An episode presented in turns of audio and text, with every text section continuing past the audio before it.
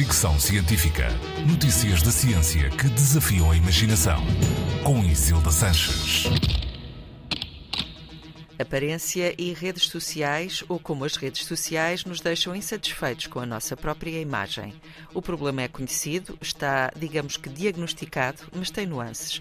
Um estudo levado a cabo por investigadores do Reino Unido e da Áustria e publicado no jornal Body Image tentou perceber como as pessoas se comparam umas às outras, conhecidas ou desconhecidas, nas redes sociais. O estudo envolveu 50 pessoas com idade média de 23 anos que deram feedback diário durante duas.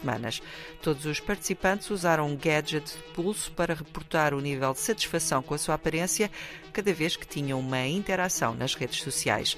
De um modo geral, todos os estudos sobre esta problemática mostram que o uso das redes sociais está claramente associado a menos satisfação com a imagem, mas neste caso foi possível perceber outras coisas.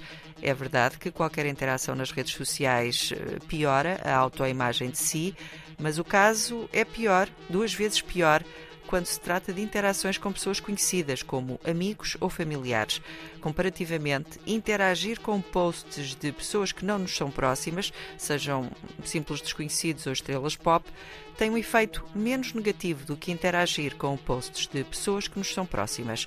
Os investigadores aconselham as pessoas a moderar o uso de redes sociais, sobretudo se já têm alguns problemas com a sua imagem, e também recomendam que as redes sociais eh, tenham mais conteúdos que ajudem a reforçar a autoestima dos usuários, sobretudo no que diz respeito às questões de corpo e imagem. Fricção científica.